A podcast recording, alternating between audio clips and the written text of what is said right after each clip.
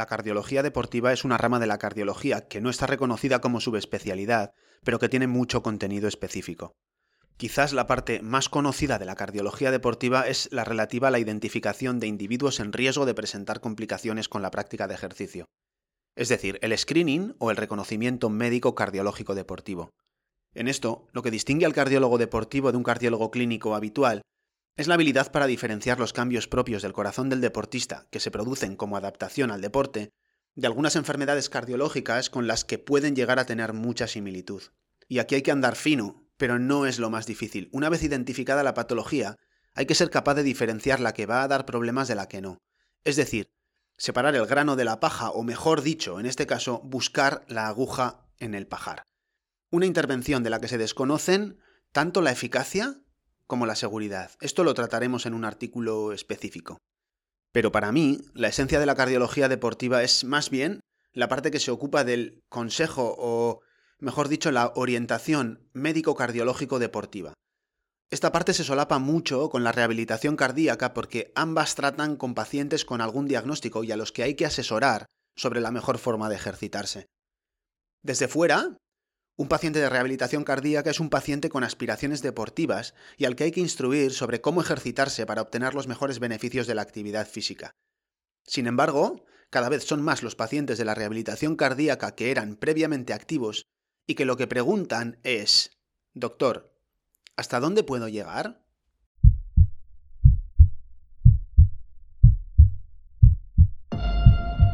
Soy Sigor Madaria y esto es La Atiendo un lienzo en blanco donde me expreso libremente para contaros la cardiología desde mi punto de vista. Una cardiología un tanto irreverente que cuestiona el status quo para adaptarse a las peculiaridades de cada paciente y sin perder de vista en todo momento que existen dos formas de vivir más. Vivir más años y estar más vivo.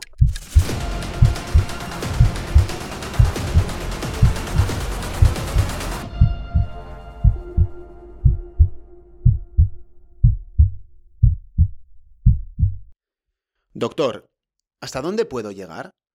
Esta pregunta es muy frecuente y la respuesta no siempre es acertada. En el contexto del paciente sedentario de rehabilitación cardíaca, el problema suele ser más bien el contrario, conseguir que la persona mantenga a largo plazo las recomendaciones del ejercicio que consideramos más saludables para él. Por lo tanto, la respuesta más acertada en estos casos es, no sé, ¿hasta dónde estás dispuesto a llegar? Sin embargo, es en los pacientes previamente activos en los que más a menudo me viene a la mente la definición de la rehabilitación cardíaca, quizás porque es precisamente en estos en los que más se ignoran los principios de la rehabilitación cardíaca.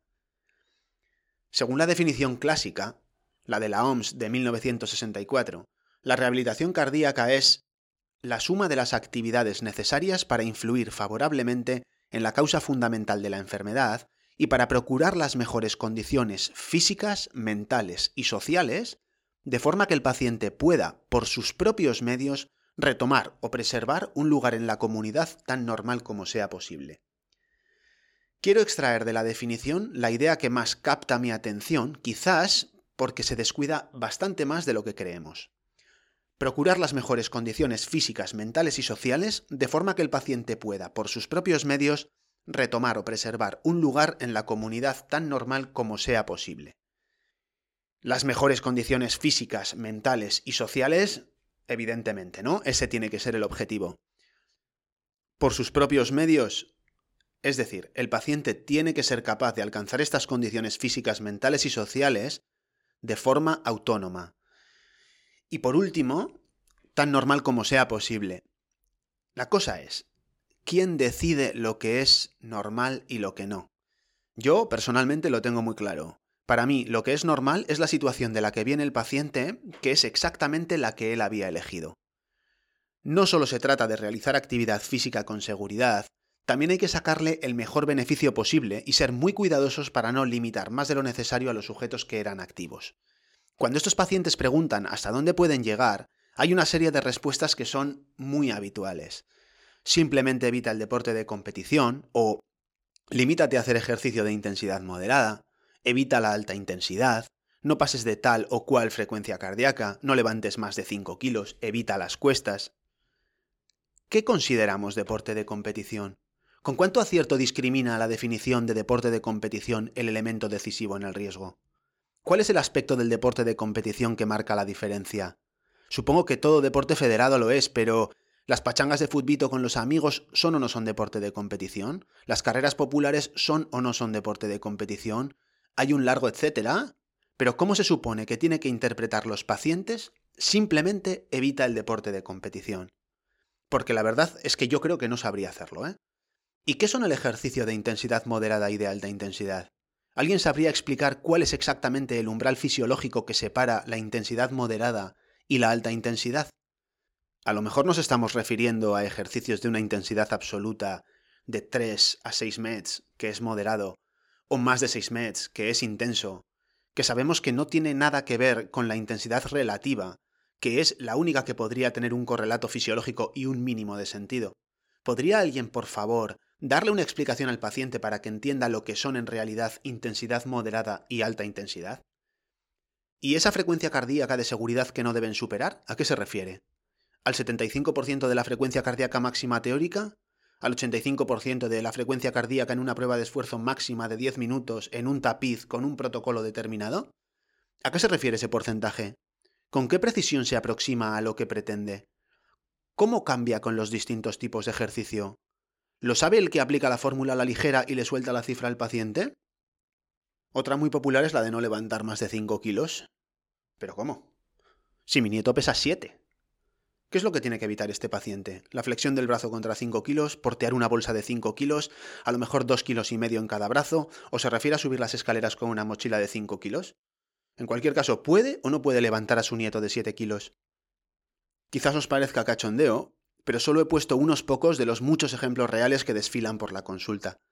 Este tipo de consejos son un buen ejemplo de simplificación muy arbitraria y de un paternalismo un tanto absurdo que no solo no orienta a los pacientes, sino que los desorienta.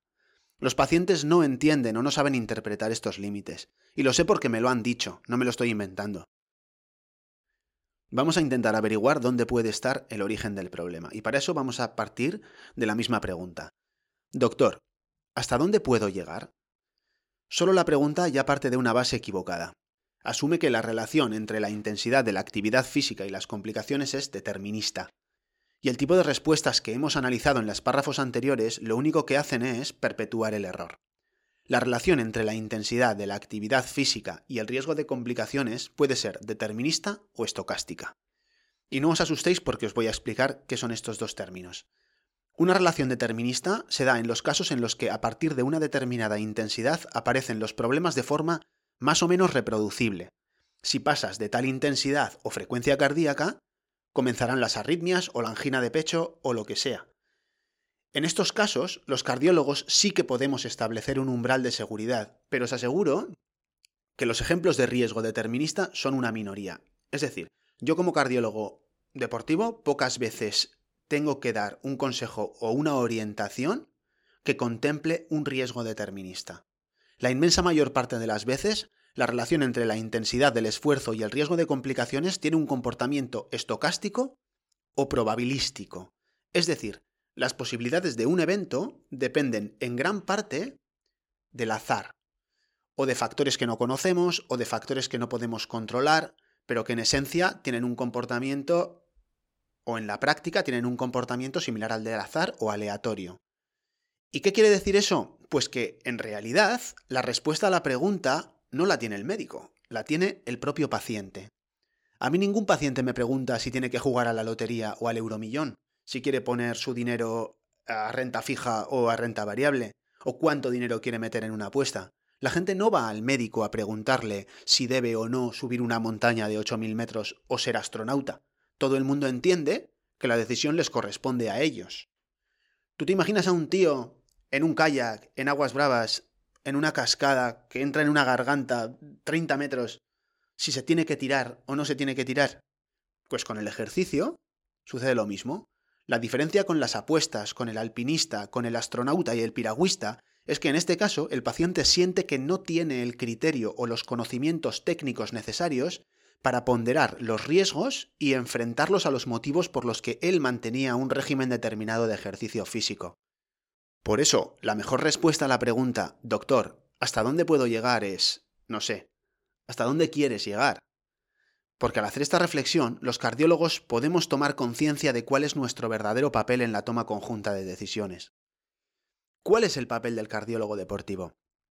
Para mí, un cardiólogo que trata con deportistas es solamente un cardiólogo clínico con los conocimientos técnicos sobre la fisiología de la actividad física y el deporte, sobre el tipo de demanda que impone cada deporte en particular, conoce también los distintos tipos de riesgo, cómo se comportan estos riesgos, las variables que aumentan o disminuyen los riesgos y sobre todo las estrategias para gestionarlos.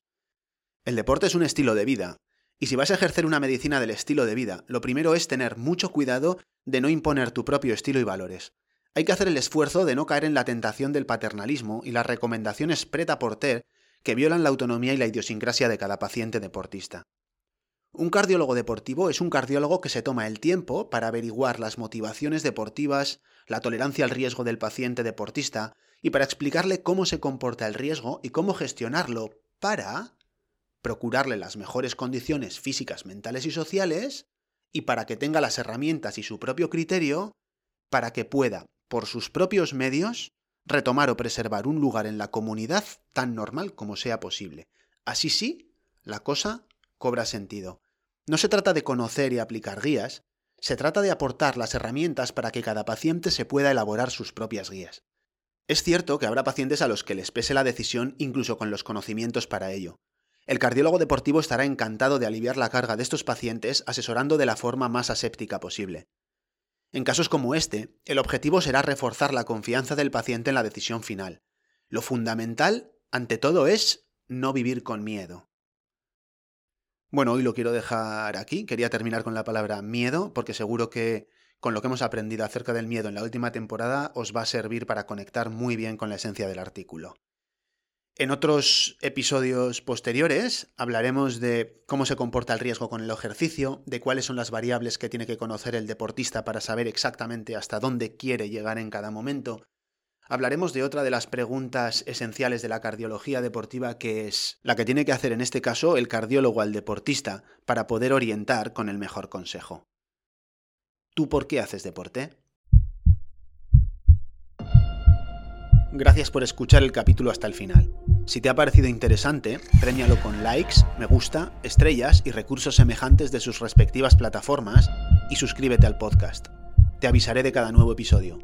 Además, comparte el contenido con tus amigos y conocidos.